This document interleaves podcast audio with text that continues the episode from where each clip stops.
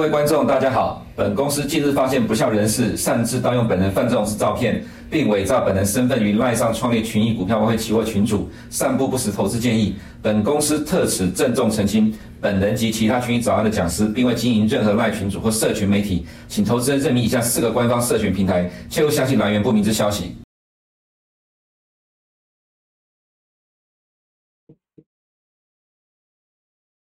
欢迎来到群益早安。今天八月二十二号，我们来看一下昨天发生的这个金融大事。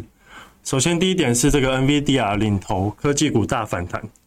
那第二点是十年债殖利率持续的在创新高，债券投资人是心很累。那第三点呢，就是因为这个本周三四五是这个全球的央行年会，所以这个彭博的经济学家有预估说，鲍尔可能在这个谈话可能会就是歌中带音。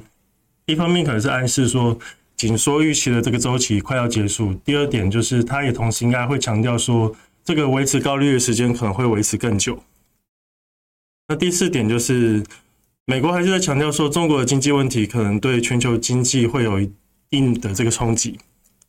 好了，我们看一下这个经济数据，包含今天会公布的这个七月的这个成屋销售，还有明天会公布的包括美国、欧洲、日本的 PMI 的数据，以及美国七月的这个。新屋的这个销售数据，还有二十号到二十六号的这个 Jackson Hole 的这个全球央行年会。那八月二十五号十点零五分，重中之重是 Powell 的这个演说。那另外的话，这个礼拜还会有陆续的这个财报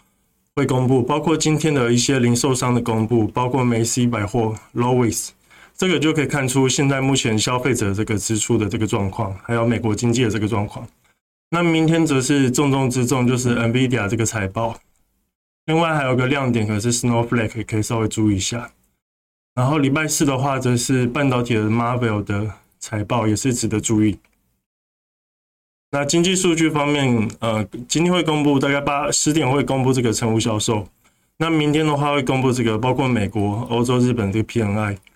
那这个数据公布，其实对于这个汇率都会呃有所冲击，所以大家特别留意这个时间点。那明天的这个新屋销售的公布，还有礼拜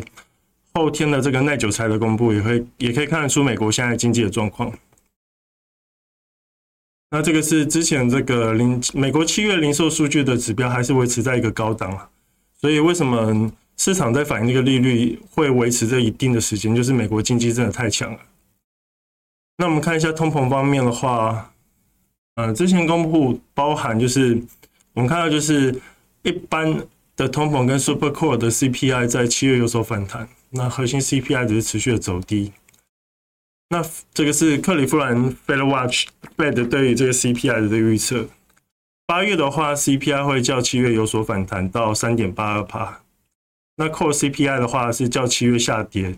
跌到八月大概预估大概是四点四六帕。那降息大概今年都不会降息了，到年底大概还是会维持到。五点二五到五点五帕，那明年降息的时间可能会大概落在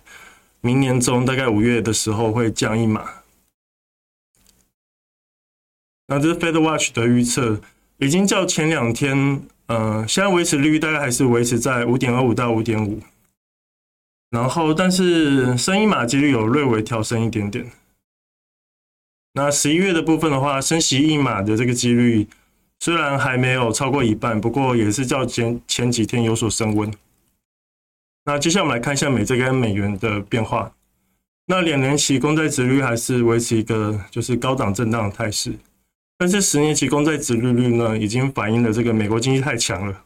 然后上周的 FOMC 会议也表示有可能会再度加息。那前财政部长也预估可能未来美国十年的这个平均利率可能会落在四点七五帕。那以及市场在押宝说，呃，就是本周晚一点时间，这个鲍威尔的谈话可能有会更加鹰派，所以市场在押住这个，所以现在的这个十年期公债殖率已经创了这个两千零七年十一月以来的这个新高。那三十年期公债殖率呢，也是随着十年期利率的创高呢有所创高，也是创了二零一一年以来的这个最高水平。那也因为这个十年期公债值率的创高，也让这个持有十年期公债这个投资人心就比较累一点了。这个最近这几天还是连续的这个下跌。那目场目前市场可能还是要等待说这个呃全球央行年会鲍威尔这个谈话，再决定这个价格的这个方向。那美元指数的话，近期是没有随着这个十年期殖率跟着走高而走高。那目前还是盘整，等在这边要等呃鲍威尔这个谈话再决定这个方向。那目前呃前一段时间的这个反弹，主要还是来自于说中国这个房产暴雷啊，那涌入美元这个避险，然后加上美国经济强也支撑美元。那近期的话，可能就要等待这个联总会呃央行总的这个谈话。那我们看一下欧元跟美元的指数的差异。呃，这一波的欧元的下跌跟美元的反弹，主要是反映这个美国跟欧洲经济的差异。美国第二季的经济还是比欧洲来的相当的强劲。那人民币的话，前一阵子的这个持续贬值，主要是反映说人民币人行在降 MLF，还有这个中国碧桂园的这个风波，在使得这个避险资金就涌入美元。不过这两天我们看到人行有出手逐贬这个动作啊，主要是人行有调升这个中间价来稍微逐贬。那美国十年期公债殖利率持续的创高，但其实有点带不动美元，这个我们还值得观察一下。那 US 这个是美国 OS 的利率的变化，也是较前几天都有所上调。那原物料的方面的话，我们先来看一下美国天然气的部分。天然气的部分的话，昨天是小涨一点。那主要最近我们认为还是会维持在这边做横盘震荡整理啊，主要是因为前低应该不容易跌破了，主要是因为利多原因是专机数持续的减少，然后库存压力仍然大。不过我们看到这个增幅有持续在缩小的这个迹象，这个其实对于价格压力就比较舒缓。那另外的话，现在美国是夏季了，用电需求也比较强。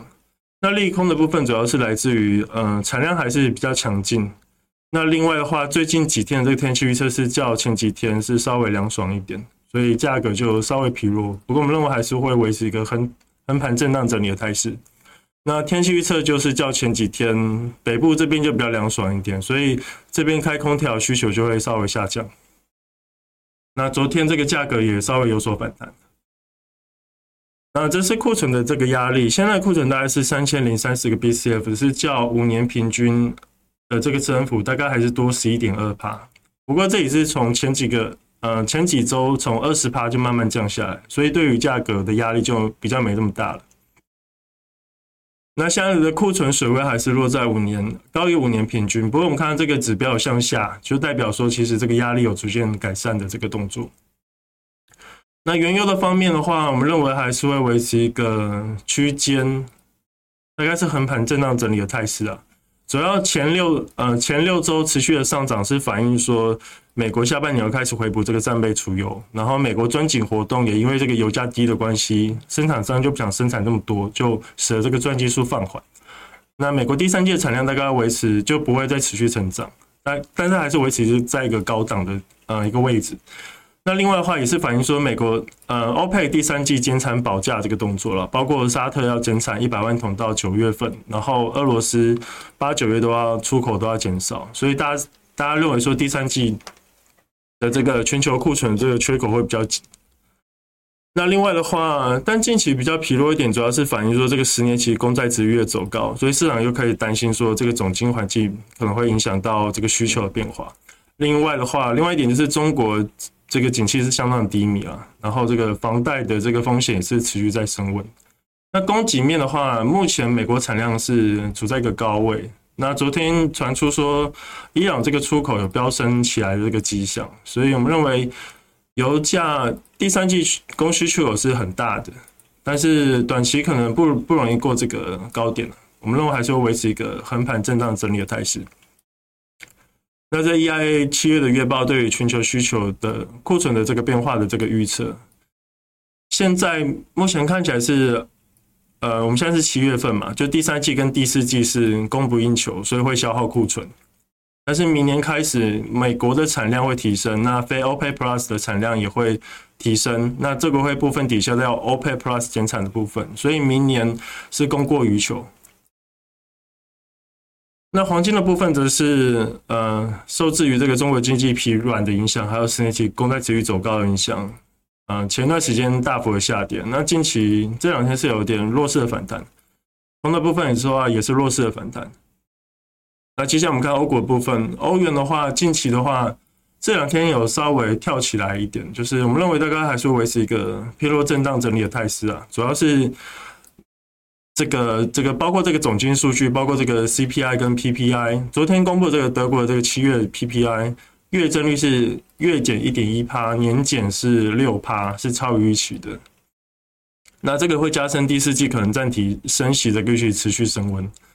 那经嗯、这个经济面的话，就是欧元区这个制造业是还是很疲弱啊。那这个礼拜三会公布这个八月这个 PMI。那如果还是持续疲弱的话，我们我们认为欧元还是会维持一个比较震荡偏弱的态势。那 CPI 的部分的话，CPI 一般 CPI 是持续的这个下跌，不过我们看到这个七月份的这个 Core CPI 还是维持一个在一个高档的这个动作。那英镑的部分的话，是相较于欧元来的比较强势一点，主要是因为英国的七月的核心 CPI 的前值是六点九，实际值是六点九，所以还是维持在一个比较高的位置。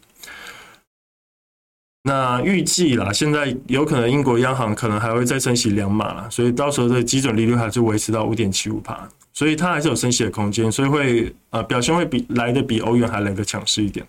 那也是要留意，就周三 PMI 的公布。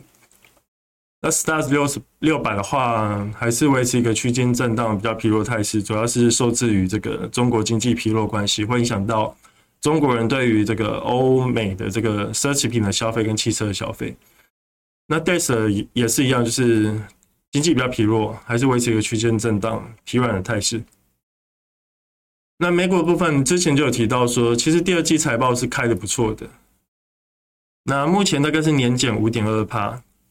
然后，呃，就是说，公布这个 EPS 是超于预期的，但是其实这个反应呢，是较过去基本上，如果你都是给市场 surprise 的话，过去都是至少会涨一趴来反应，但今年第二季比较不一样，是利多不涨，反而是下跌了零点五趴，主要是来自于我们认为是上半年真的涨太多，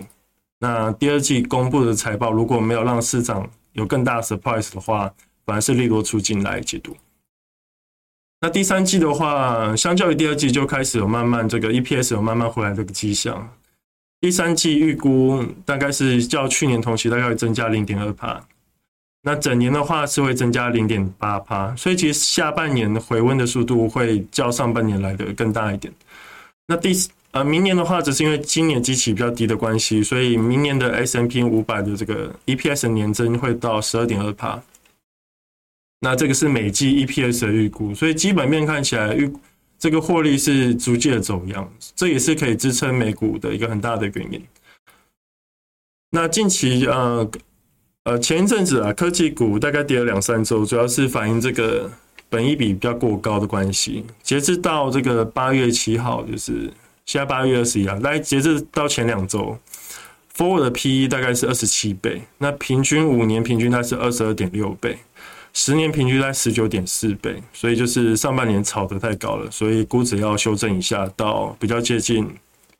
呃长期的水平会比较好一点。那 S&P 五百也是一样，呃十九点二倍，那五年平均在十八点六倍，所以科技股杀得比较凶，主要是因为涨得比较多关系。那接下来我们看美国银行的部分，美国银行还是比较疲弱了，主要是受制于就是说。惠誉可能会再次下调美国整体银行的业的这个整体的这个评级，再加上十年期公债殖率走高，可能市场会担心说会不会有些小银行又有可能会出事。那大型银行股一样，就是跌破季线之后也是比较震荡疲软。那 VIX 的部分的话，呃，较前期都有稍微就是上扬，所以这会造成就是美国八九月股市会比较大的这个震荡的原因。那接下来我们看一下美国五大天王的表现，包括 Amazon，Amazon 是表现比较好的，昨天有嗯站稍微站上这个月线，主要是反映说这个财报其实还不错，然后再加上昨天的科技股反弹也带动 Amazon 的反弹，昨天涨了一点一趴，阿发贝的话也是也是接在月线这边做震荡了，昨天是涨了零点七一趴，也是因为财报不错的关系。那 Meta 部分的话。嗯，也是昨天有嗯快要站上这个五日线了，主要是市场在反映说，有个消息传出说下周可能会推出新的这个大型语言的这个模型，这个还是值得大家注意一下。那 Apple 的部分的话，则是财一是财报不佳啦，二就是因为受中国影响，大家可能想说，中国如果起不来的话，那可能这个 iPhone 十五可能卖的不不一定会这么好，所以前段时间杀会杀比较凶的原因是这个原因。那近期的话，还是稍微有止跌的迹象了，这个我们再值得观察一下。那 Microsoft 的话，也是跟 Apple 一样，就是因为财报不佳的关系，还没有反映 AI 带来的实质的获利。不过，相较于 Apple 的话，昨天 Microsoft 是直接有站上这个十日线的，表现会比较强劲一点。那道琼的话，昨天是小跌，主要是受制于这个交城跟 Nike 的影响。Russell 的话，则是中小型股啊，受十年期公债殖利率走高的影响，所以杀。杀会杀比较大的原因，就是因为它中小型股现金流没那么多。那 S&P 五百昨天是小涨零点六九趴，虽然这个十年期公债殖利率持续创高，不过这两天有反止跌反弹的迹象，这是好事的。那纳斯达克跟十年期公债殖利率走高，啊，一般是反比啦，就是十年期公债殖利率是红色这条线，从六月之后就慢慢逐渐走高。那科技股大概是从大概七月底之后。因为这个殖利率反弹的影响，所以有有所修正这个本益比。那不过昨天在 NVIDIA 的这个带领下，科技股有所反弹。那纳斯达克一百的话也是表现相当的强劲，昨天是涨了涨了一点六五趴，站上了这个五日线。那特斯拉的话，这个是值得留意的，因为特斯拉是从财报公布后，这个财报公布然后就大跌了嘛。然后后来就是持续的跌，跌是跌说这个中国可能要在中国这边可能要持续的这个杀价来竞争，所以现在中国测试竞争是比较大一点的。那市场在反映说可能获利会呃有所这个影响。不过昨天呢是跟着 NVIDIA 一起谈，昨天谈是谈比较凶一点，直接涨了七点三八帕。那我们还是长期看好这个特斯拉这个未来了，主要是因为特斯拉在如果它杀价取量，这个量取得越多的话，以后它在软体的这个获利上会来得更多。我们是很看好它未来的市占率是持续的这个扩张，所以特斯拉的话还是长期看好。那 SaaS 的部分的话，昨天也是反弹更凶，比科技股还凶。昨天是直接站上了这个十日线，主要是因为 NVIDIA 的关系。我们看一下领涨股的表现，包括 NVIDIA，还有博博通、a l a g o。还有应材、阿玛、Emmet、Marvel，其实都表现得相当的强劲。那我们认为 AI 还是一个长期的故事，目前大概还是处在山腰的部分。那 AIQ 的部分的话，集合所有 AI 成分股的 AIQ，这 ETF 呢也是昨天也是站上了五日线，止跌，嗯，然后站上五日线。那应材的部分的话，表现是相当不错，主要是一是受制于这个财报表现得很不错，第二季财报跟营收获利是优于预期啦，那给到第三季的这个财测也是相当乐观。那我们还是看好硬材在 server 的 HBN 这高频高频宽的机体会带动未来这个设备的需求，因为硬材主要是作为这个沉积的这个设备，我们是看好它市占率会有所提升。那 NVIDIA 部分的话，昨天是很明显就是市场在压住说八月十三号的这个财报，所以已经先涨了，主要还是反映说这个。其实很明显了，就是供不应求，H 包括 H 一百、A 八百、H 八百，这个所有的国家都要抢 NVIDIA 的晶片，中国还有这个沙乌地阿拉伯、中东的部分都要抢。那目前呢，市场给的这个猜测，第二季大概是还是大概是十一个 billion，那 EPS 到二点零七，那现在分析师是预估说第三季会到十二点二个 billion，不过很多券商是可能会估到十四个 billion 啊。那公司第三季展望必须要给超过十四个 B 点，也就是十五个 B 点才算击败预期。所以，诶、这个我们还是值得留一下。如果第三季他给的这个财政没有这么高的话，嗯，也许会利多出尽也说不定。这个市场，这个大家自己再做评估一下。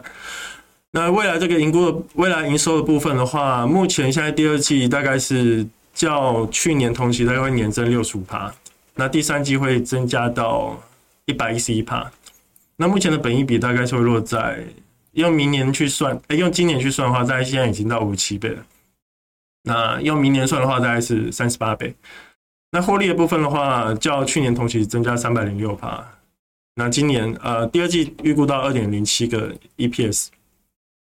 那 target price 的话，平均大概是五百三。昨天这个哎。这个 HSBC 是上调到七百八，就大家给大家参考一下。那 AMD 的部分的话，昨天是呃跟着 NVIDIA 谈谈了二点六三趴，不过整体的产品组合还就是比较不如这个 NVIDIA，所以它的股价就是比较疲弱。波康的部分的话，消息传出说 CMI 周一是宣布说要可以用六百九十亿美元来收购 VMwave 的这交易，所以昨天呃也算大涨到四点七六趴。美光的部分的话，我们认为呃是维持一个区间震荡了。那但是其实区间下来的话，大家还是可以特别留意，呃，也许可以进场。主要是这个库存去化，就是也慢慢在去化，那减产。那另外的话，AI 伺服器会也会用到很多的这个 HBM 的部分。那美光现在是市占率第三，不过我们看好它市占率会应该会慢慢就是扩大。那美超微的部分，昨天小涨三点七三趴，这个应应该也会让今天的台股的 AI 的供应链有所反弹。那第二部分的话，还是看好说它是生成式 AI 伺服器的供应者。那明年还是市场会期待这个换机潮的部分，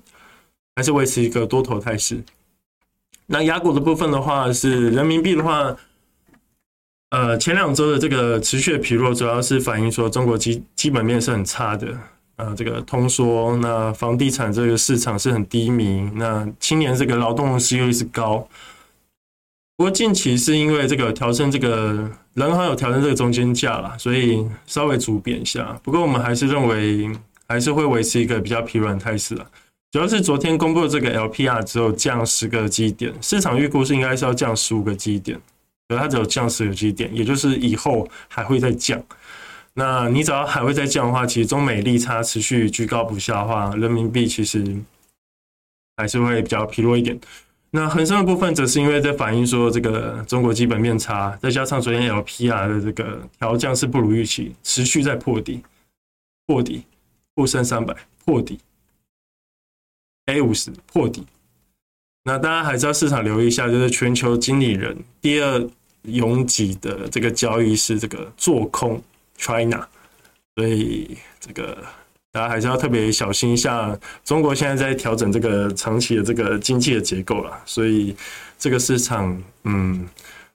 是谨慎以对。那我们看一下中国呃债务跟 GDP 的这个比率是持续的上升，目前现在债务占 GDP 的比率已经到了两百九十七趴，G 二十是 G 团体是两百四十九趴，所以它这个比率是越来越，中国比率是超过呃已开发的国家很多。那企业偿债能力的话，中国也是今年也是持续的这个减弱。那房地产开发商的这个债券违约率也是持续的在增加，所以中国嗯很糟。那我们看一下比较重要的指数，就是中国的房地产。中国人是很爱买房子，房子就代表中国人的财富。你看这指数持续的下跌，就代表这个财富是持续的在缩水。你财富缩水，口袋变薄，你会支出吗？肯定不会支出。那不会支出，经济就不会变好，这个就会变恶性通膨。那现在又通缩，那你又期待，哎，之后可能东西物价更便宜，你又更不敢去买东西。那，嗯，经济要怎么好呢？这个大家可以仔细想想。那印度的话，只是近期的话，还是在季线这边做整理啊，主要是反映说，一就是美元走强了，那外资有稍微调节一下，再加上。印度七八月的物价会有点反弹，主要是反映说这个八月降雨量不足，可能会带动这个食品的这个通膨上升。这个我们在七月的时候有看到。那央行是稍微还是会维持比较鹰派的这个态度，等到这个通膨降下来才有可能转为鸽派。那长期还是看好这个印度的市场了。那日元的部分的话，则是因为美日利差扩大，日银又维持这个宽松政策。那目前的话。是稍微跌破这个一百四十六去年这个干预水平啊，所以我们还是要留意一下日元呃何时还会再出手这个逐贬的动作。美银是认为可能到一百五有可能会再逐贬了。对，那日经的部分的话，近期是受到中国影响，就是跌破季线的。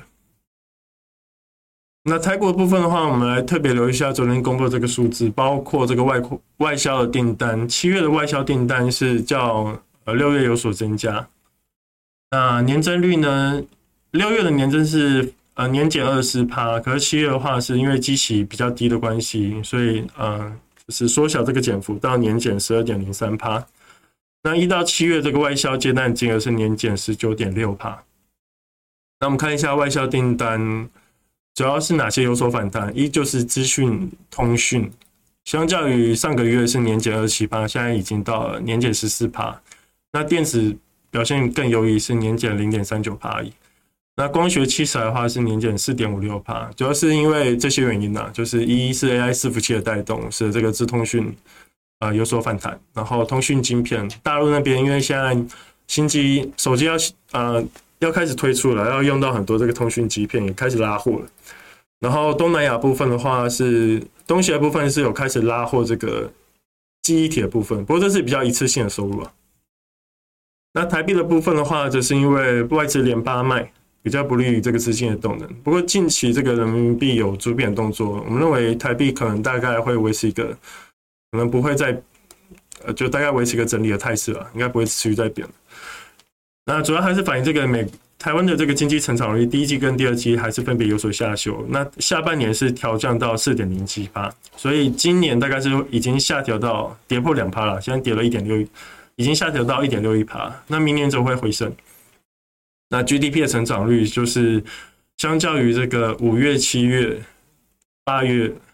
都八月还在下修了，就相较于这前两个月都还在下修。那整年大概下修到一点六一趴，这是二零一五年以来的这个新低。那二四年则是因为今年基期比较低的关系，所以上半年会有所反弹，所以整年平均大概是回升到三点三二趴。那现在逆风主要就是因为外需的比较不足，然后投资下滑，还有库存去化在持续在进行。那我们开始看一下外资的动向，近期就是因为中美利差扩，呃台美利差扩大了，所以外资就一直卖。那再加上台积电昨天又有个消息传出，说可能会三度下修财测，嗯，这个也使得大盘比较近期比较疲疲软一点了。所以短线看起来就是因为月线下弯也跌破了这个季线，所以我们认为大概还是会维持一个整理的态势啊。主要还是要等到 NV 的财报出来，才会有比较明显的这个方向。那现在首选可能大家还是。有拉回的 AI 概念股，还有第二季可能三率三升的个股，还有七月营收表现比较佳的这个个股，强者很强，弱者很弱。不过我们看到短期的这个多头排列有稍微在往上扬了，长期还是往下走了。不过有些个股就是个股表现了。那 OTC 的话是相较于大盘比较强，主要是半年报也杀的差不多了，那市场开始有进场买一些比较优质的标的。那昨天其实量缩大概两千五百亿，主要市场还没有明确的方向，还是在等 NVIDIA 的财报。那金融股的话，我们认为只是也是弱势的反弹了，主要还是受制于这两个原因。那电子股的话，也是比较疲弱疲软一点，主要是因为中国需求不佳，你可能手机就买不动了。那台积电可能有可能会在下修财测，这个大家可能还是留的留意一下，主要是中国的问题很大。那台股昨天成交的是主要还是集中在少数的 AI 啦，包括这个 AI 的这个做这个机壳的部分。那另外的话，我们昨天看到网通是比较这个族群是有涨起来的，然后重电也有少数几只有接棒。那真 I 真 I 概念股今天大概也会有所反弹，那大家可以留意一下。那我们就静待一下 NVIDIA 的财报。那昨天是稍微有调节一点，那。大家就评估一下，看要在公布前调节呢，还是等公布后再来进场？这个大家就留给大家自己参考喽。那昨天智邦的话，是因为网通的这个龙头，昨天是整个族群的上涨。那龙头这个领头羊创了这个新高，因为 AI 伺服器以后也会用蛮多的这个新型的这个网通晶片呐，所以这个族群还是值得大家留意。好，以上是我们群益早安的内容，我们明天见。如果你不想错过最新市场动态，记得开启小铃铛并按下订阅。此外，我们在脸书、YouTube 以及 Podcast 都有丰富的影片内容，千万不要错过。每日全球财经事件深度解说，尽在群益与你分享。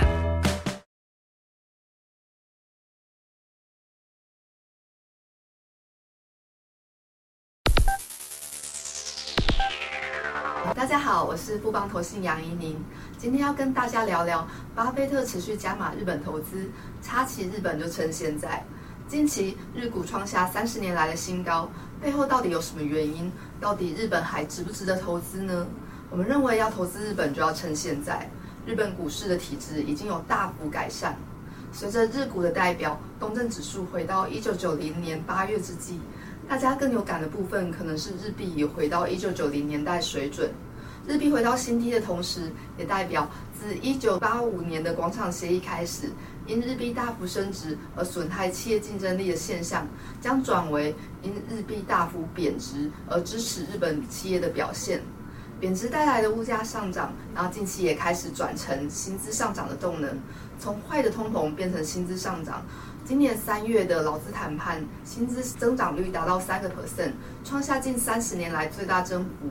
在薪水成长之后，预期消费的动能也将加温。那这个基本面的改善呢，是否已经完全反映在指数上面？在日股的代表东证指数大幅上涨之后，以长期投资来看，目前日股的评价还在近年的评价区间下缘。日本在泡沫经济时期呢，呃，东证指数的本益比有到六十五倍以上，当时候的水位在呃一千五到两千八之间。那对比目前东证在两千一，预估本益比只有十四倍，这个差异非常的大，显见近期呢都还在一个评价的低档。那如果跟近年的评价区间相比，那今年评价较高的时期，像是二零二零年的十六倍，或是二零一七年的十八倍，相比之下，目前十四倍其实还在偏低的水位。我们看好日股在体质改变之后，将有较长的波段涨幅，建议投资人可以选择适合的商品切入。那投资日股呢，不得不注意日元。从新冠疫情低点以来，没有避险的东证指数呢，相较于有避险的东证指数，涨幅整整少了四十 percent。那主要是因为日股的强势来自于日币贬值，这个基本面上的分歧，使得投资日股必须要做汇率避险。股神巴菲特投资日股其实也有做汇率避险哦，